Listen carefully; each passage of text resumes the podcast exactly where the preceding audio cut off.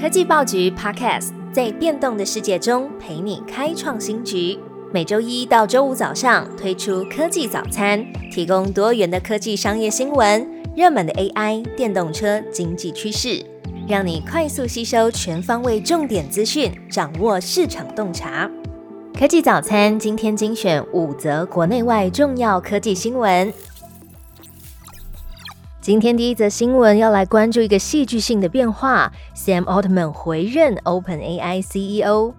OpenAI 在 X 平台上面宣布达成了协议，让前执行长 Sam Altman 回任公司的执行长。新董事会的初步成员，董事长 Brett Taylor、Lawrence Summers、Aden D'Angelo，原本在董事会的首席科学家 Ilya Sutskever、Tasha McCauley 和 Helen Toner 都已经不在新任的董事会名单当中。奥特曼也表示自己非常期待可以重返 OpenAI，这也得到了微软执行长 Satya Nadella 的支持。而消息一出，许多名人都在社群上道贺，包含前总裁 Greg Brockman，他也表示自己将要回归 OpenAI。下一则新闻：NVIDIA 财报优于预期，但是中国隐忧挥之不去。NVIDIA 公布最新的财报，第三季营收成长两倍，达到一百八十一点二亿美元，高于市场平均预期的一百六十一点八亿美元。其中，资料中心营收成长百分之四十一，来到一百四十五点一亿美元；游戏营收则成长百分之十五，达到二十八点六美元，都优于了市场预期。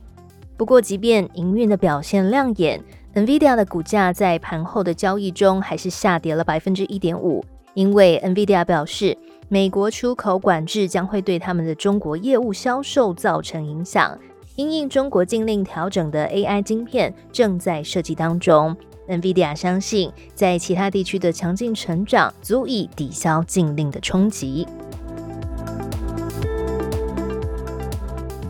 Intel 首度委外 CPU 传出由台积电拿下大单。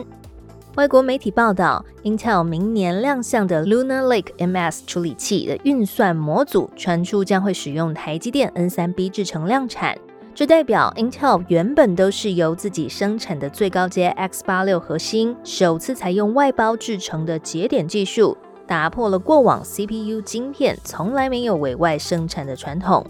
媒体报道，这也代表台积电明年将同时握有 Intel Lunar Lake 的 CPU、GPU，还有高速 I/O，也就是 PCH 的晶片订单，渴望替 N3B 的制程产能增添动能。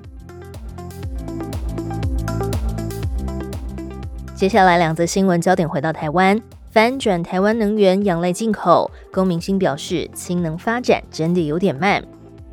国发会主委龚明鑫表示。推动近零转型可以翻转台湾能源高度依赖进口的风险，并且强调台湾的三大推动方向：第一是太阳能和风电，第二是氢能，第三是 CCUS，也就是碳捕捉、再利用还有封存，并且搭配天然气的发展。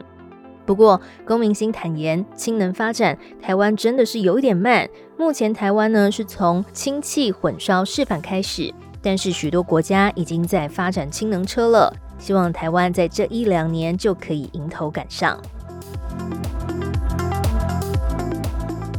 最后一则新闻：防堵零售业的各自外泄，经济部提供业者实作指引。近来零售业各自外泄频传，经济部规定，综合商品零售业者需要在二零二四年一月三十一号之前。要完成订定个人资料档案的安全维护计划。这项规范呢，是来自于八月一号上路的《零售业各资维护办法》。业者如果违反规定，最高会罚新台币一千五百万元。经济部也发布了十座的指引手册，协助业者来制定计划。这个十座的指引手册呢，有提供四大步骤。初步自评，建立各自管理系统文件制度，辅导落实与内部稽核，最后则是外部稽核，并且取得证书，以协助业者建立各自保护还有管理的制度。最好听的科技新闻都在 Tag Orange，锁定科技早餐，为你快速补充营养知识，活力开启新的一天。